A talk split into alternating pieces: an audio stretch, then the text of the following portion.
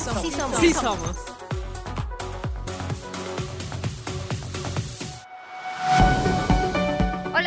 están? Esto es Sí Somos, yo soy Gracia Alzaga y estoy aquí con mis compañeras. Julia, ¿cómo estás, querida? Bien, ¿y ustedes? Muy bien, muy bien. Hola, muy bien también, muchas gracias. Lo que les decía es que no podemos decir que estamos mal, ¿verdad? De que, hola, hoy fue una semana muy pesada, pero y empezar a hablar de eso. Nosotras siempre bien. Muy bien, muy felices. Pues bueno, el tema que vamos a hablar el día de hoy es menstruación digna. Yo les preguntaría, cuando piensan en menstruación, ¿qué es lo que se les viene a la mente? Es obviamente sin contar que eh, somos pues un poco conocedoras del tema y que últimamente se ha familiarizado mucho el término eh, menstruación digna por todo la- el activismo que se está haciendo. Yo Sí. pienso en incomodidad. Dolor y vergüenza. Vergüenza. Dolor y vergüenza. Yo también. Y ahora ya hablemos un poco más de qué es la menstruación. O sea, en realidad lo que pensamos es muy diferente a lo que es la realidad. Eh, la menstruación es un proceso fisiológico de las mujeres y de las personas con capacidad de gestar. Bueno, digo, personas con capacidad de menstruar, ¿no? Porque creo que Claro. hay términos que se van conociendo poco a poco. Pero bueno, o personas menstruantes, mujeres y personas Exacto. menstruantes, vamos a decirlo así. Entonces, ahora yo quiero platicar de qué es la menstruación digna, es decir, la palabra digna. digna. Afortunadamente es una palabra que empezamos a escuchar muchísimo, ¿no? Bueno, un concepto, la menstruación digna. Efectivamente, eh, la menstruación es una condición fisiológica, ¿no? Y, y en esta dignidad que le estamos empleando, pues no se debe de limitar nuestro derecho a vivir una vida plena. Exactamente. Y para ello necesitamos acceso gratuito y garantizado a productos de higiene menstrual, porque ahorita también vamos a hablar de lo que es la pobreza menstrual, Exacto. ¿no? Eh, también licencias de menstruación, que también platicaremos de eso, educación para desestigmatizar la menstruación y también educación sexual integral para que las niñas y adolescentes conozcan qué es este, qué es este proceso fisiológico. Hablando de niñas y adolescentes, Ajá. cómo fueron sus primeras Ahí mencionas un punto clave que es precisamente la educación. Muchas veces ni siquiera se tiene acceso a información correcta, libre de esos estigmas también, para, para educarnos. Y aquí es mi primer llamado a nivel Estado. No existe información oficial generada desde el INEGI o desde dependencias públicas que hablen o que retraten sobre esta realidad que viven mujeres y personas menstruantes.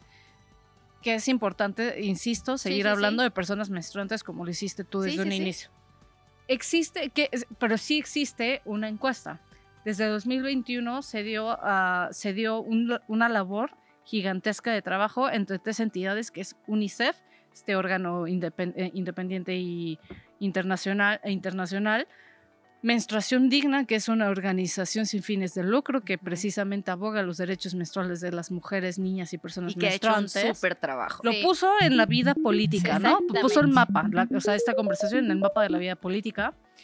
Y Essity es una empresa sueca Mm. que tiene presencia también en muchísimos países, en México. Y en México lo conocemos porque venden toallas. Ustedes los han visto, Sí. venden toallas, venden papel higiénico. Y es importantísimo cómo una empresa pudo ser el sostén económico de un trabajo tan importante que está haciendo frente a este vacío institucional que existe de no proporcionar información.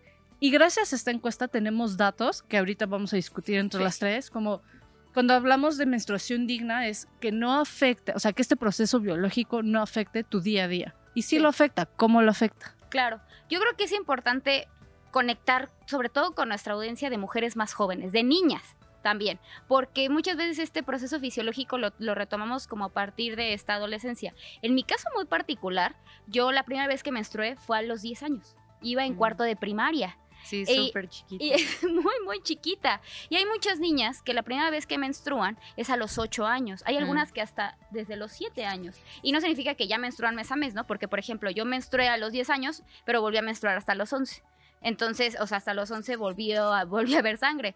Pero este proceso eh, es muy complicado porque desde el hogar hasta el Estado y hasta los comerciales, o sea, hemos sido educadas para que la menstruación se vea como algo vergonzoso, como algo que ni siquiera no es parte de nosotros y no deseable, ¿no? Oye, y el, el liquidito azul, Es lo que te iba a el decir. líquido es rojo, el líquido de nuestra sangre que roja. con sangre roja. Sí, entonces, ¿que no sale azul?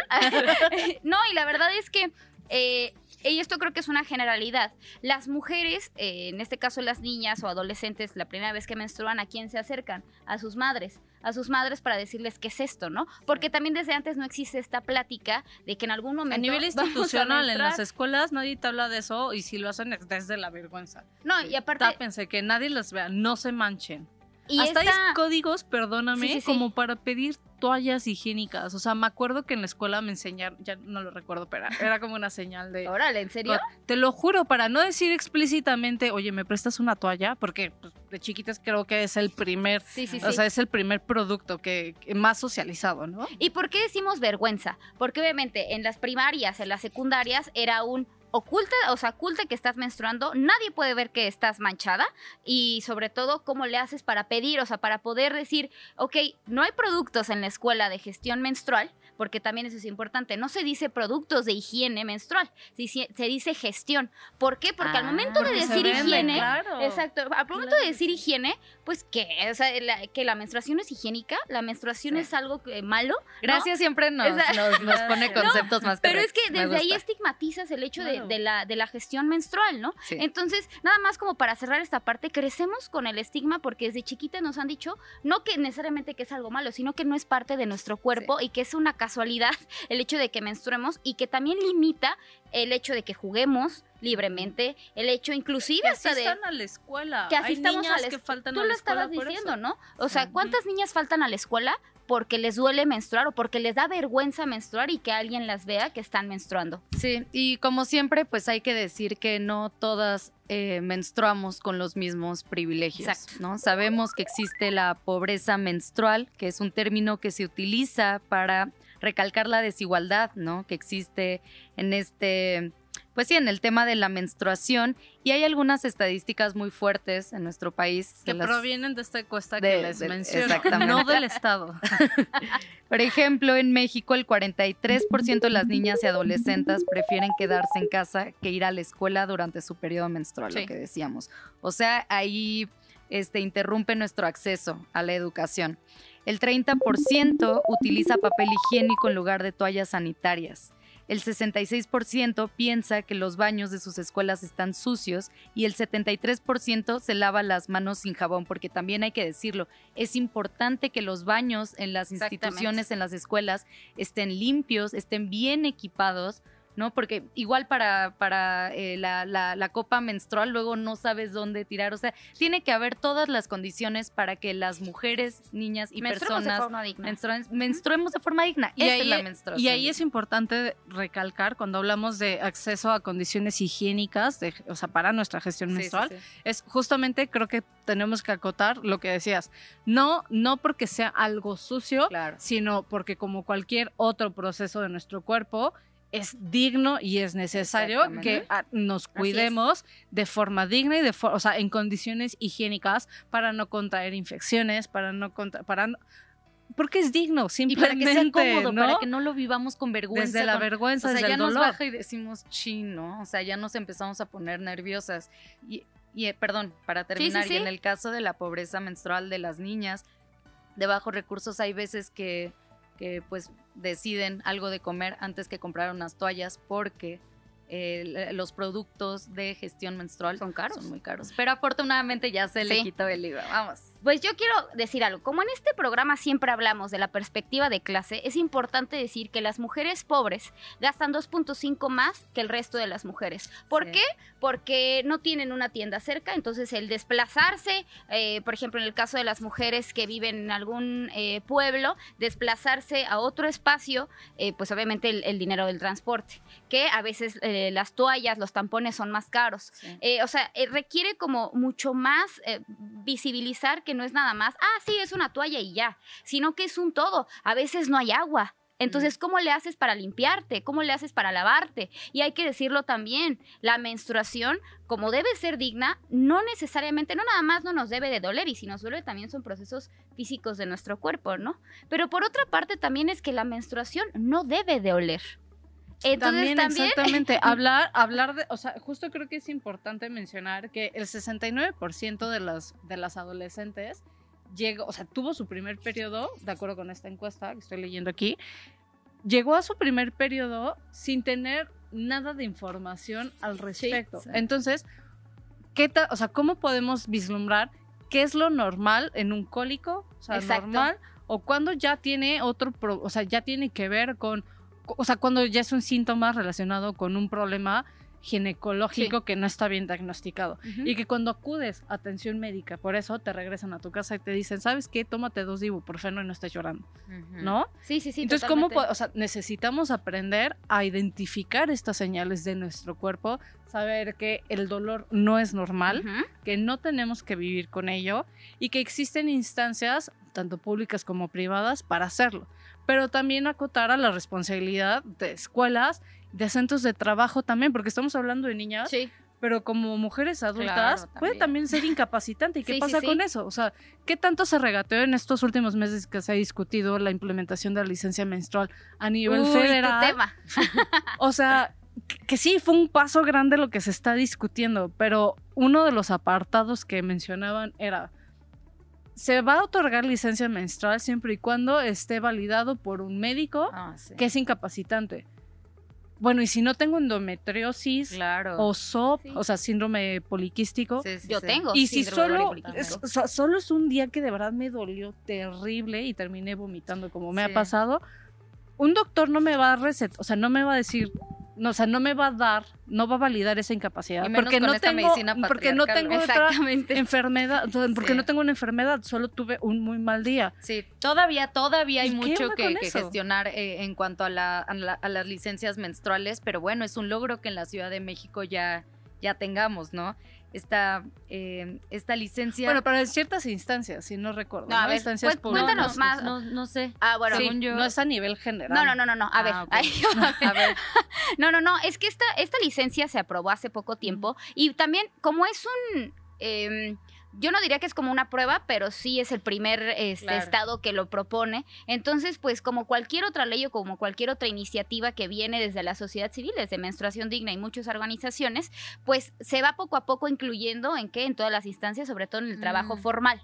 ¿no? Claro, sí. Sin embargo, o sea, vamos viendo como, ok, se aprueba, pero hay que mejorar esto, hay que sacar esto, por ejemplo, lo del papel, o sea, no, no es posible, inclusive para las mujeres que no tienen acceso a ir al médico privado y, y que le saquen un papel que, de, que o en el tiene que sistema constancia. público. ¿Qué sistema público de salud tiene la capacidad para estar expidiendo esos certificados? Sí, claro. Y considerando además que el acceso a estas, o sea, estos beneficios, cuando estamos hablando que por lo menos 40% de las mujeres que trabajan lo hacen en el sector informal. O sea, por supuesto, ni siquiera hay un médico que valide eso. O sea, Sí, ¿y ante claro. quién? ¿No? Sí, es, es bien fuerte, ¿no? Y yo me imagino ahí a los hombres del trabajo diciendo, "Nah, no mames, ¿saben? Como que además ni siquiera se nos cree Sí, que puede ser. Yo, en mi caso, yo no tengo dolores brutales, pero tengo amigas que vomitan, que no se pueden parar de la cama. Y otra vez, es Sí. una condición Soy, fisiológica. Y esta condición, sí, amigas, lo lamento. Esta condición fisiológica no puede impedir eh, nuestro acceso al trabajo también digno, ¿no? A sentirnos bien. sí, O sea, todo esto tiene que ver eh, con la justicia de género. exacto. También. Eh, aquí yo me iría como un poco más. Hemos hablado y definitivamente nos va a faltar tiempo para hablar sobre la menstruación digna. eh, cómo vamos visibilizando lo que ha sucedido desde los colectivos hasta las reformas que han habido a nivel federal, por ejemplo, ahorita ya se disminuyó, digo, ya se eliminó el IVA de los productos de gestión menstrual. Sí. Ya, o sea, es decir, las mujeres ya no van a tener que pagar el producto agregado cuando compran toallas, cuando compran tampones y también en los últimos años, por ejemplo, en mi caso yo uso este la copa menstrual, pero en los últimos años se había dicho que la copa menstrual era lo peor que podías hacer. Hasta hace poco ya se Ajá. incluyó como un, o sea, oficialmente ya se incluyó como un producto de gestión menstrual, Ah, ok. porque evidentemente también es una lucha de las empresas de decir, bueno, es que ya no vas a gastar este por lo menos una vez al mes sí. en tres paquetes de toallas, sobre todo para las mujeres que tienen este flujo abundante, ¿no? Pero bueno, vamos a hablar un poco más de qué es lo que debemos de hacer. No, obviamente sí, a nivel individual, a nivel colectivo, pero sobre todo a nivel Estado. ¿Qué tiene que hacer el Estado para garantizar eh, la justicia menstrual, Sí. que es, es sobre todo este término? ¿Por qué justicia menstrual? ¿Por qué hablamos de este término? Porque sí puede, o sea, porque menstruar en estas condiciones, o sea, menstruar y menstruar en condiciones no dignas representa una desventaja para el Así desarrollo es. de niñas, de mujeres y de personas menstruantes. Afecta en lo que ya mencionamos. Faltan a la escuela, faltan al trabajo, se pierden oportunidades o, o momentos clave de aprendizaje. Incluso dejan la escuela, ¿eh? Dejan la escuela. Exacto. O sea, Entonces, o sea, primero, o sea, eso en una primera etapa de tu vida, pero como adulta también puedes vivir consecuencias de decir, ¿sabes qué? Hoy de plano no puedo ir a trabajar porque me siento mal.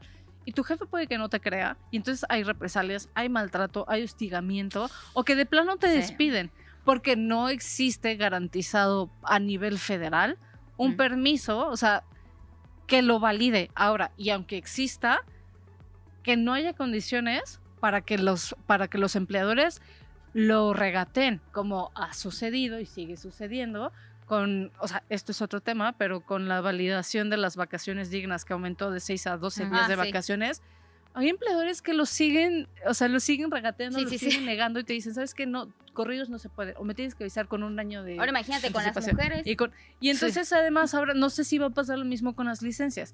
Y, y- y quiero ponerles otro tema sobre la mesa. Platicaba con unas mujeres también sobre esta, sobre- cuando festejamos sobre la licencia menstrual. ¿Tú te atreverías a pedirla también o cómo? Porque también, esta, o- me acuerdo que una dijo, la verdad es que también sí me da pena mm, decir, oye, la verdad es que me está bajando y no puedo venir a trabajar, no puedo tomar esa junta con clientes, es súper importante. sí.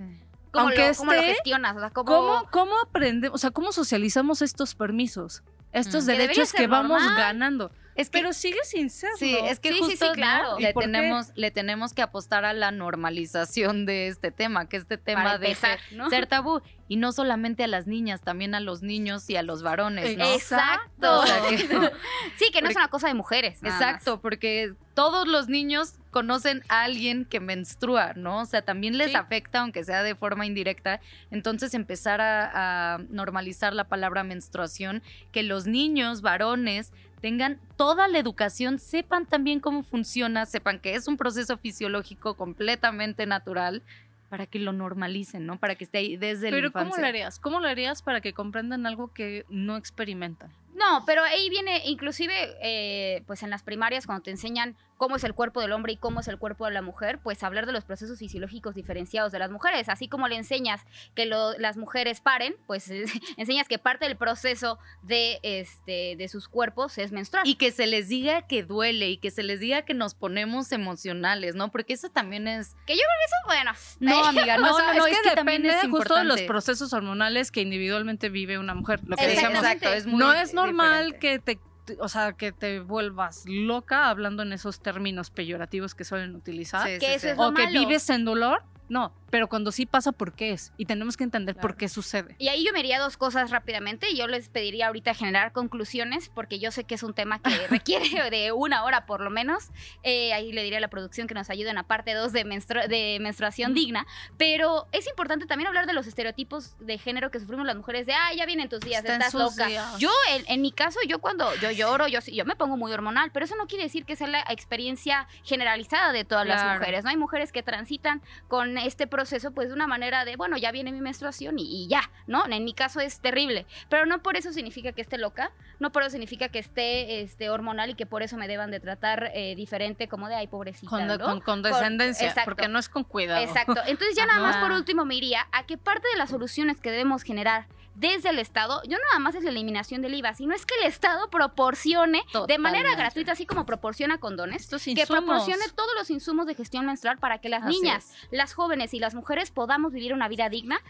¿Con qué? Con el tema de la justicia menstrual. Y sumándole a eso, hablar de la menstruación como un derecho de las niñas y adolescentes eh, y personas menstruantes, ¿no? Que se pueda identificar ahí también las discriminaciones que sufrimos, las, las desigualdades que impactan de forma negativa en nuestra vida, ¿no? O sea, empezar a hablar más, más sobre estos temas. Claro. empezar a hablar y empezar a hablar de lo que sí vivimos, de lo que no nos agrada tampoco. O sea, porque tampoco vamos a pintar que es un cuadro perfecto, que todas, a que a todas nos encanta vivir, quizá fuera del estigma, hay sensaciones físicas que con las que no, no, no, no te encantan y que te dicen, hermana, reconcíliate con tu menstruación, y es como, no me peleé con ella, simplemente no la disfruto Sí. y se vale, ¿no? O sea, hay que comprender por qué no, se vale hablar, se vale hablar de lo feo, que no es deseable, Sí.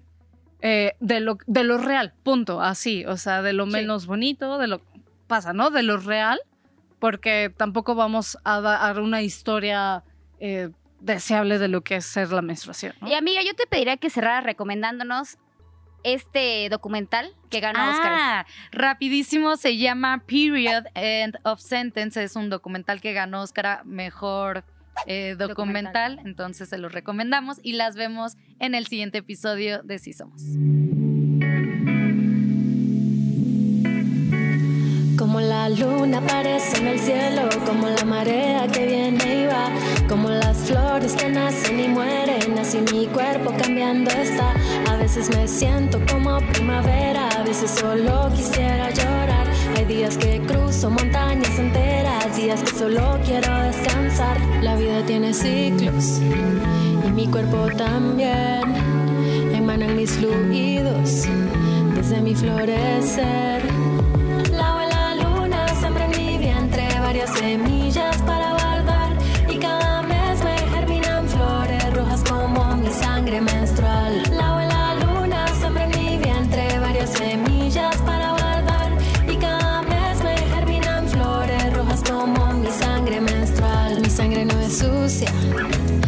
Sangre no es ninguna enfermedad, no es ningún secreto, no es para tener vergüenza, no me vuelvo impura, no huelo mal. Con mi sangre puedo pintar, con mi sangre puedo manchar, puedo olerla, tocarla y sentir que tengo vida creciendo en mí. Puedo ir en bicicleta, puedo bailar, puedo tocar mis plantas y cocinar, puedo cortarme el pelo, meterme al mar, puedo subirme a un árbol, puedo cantar.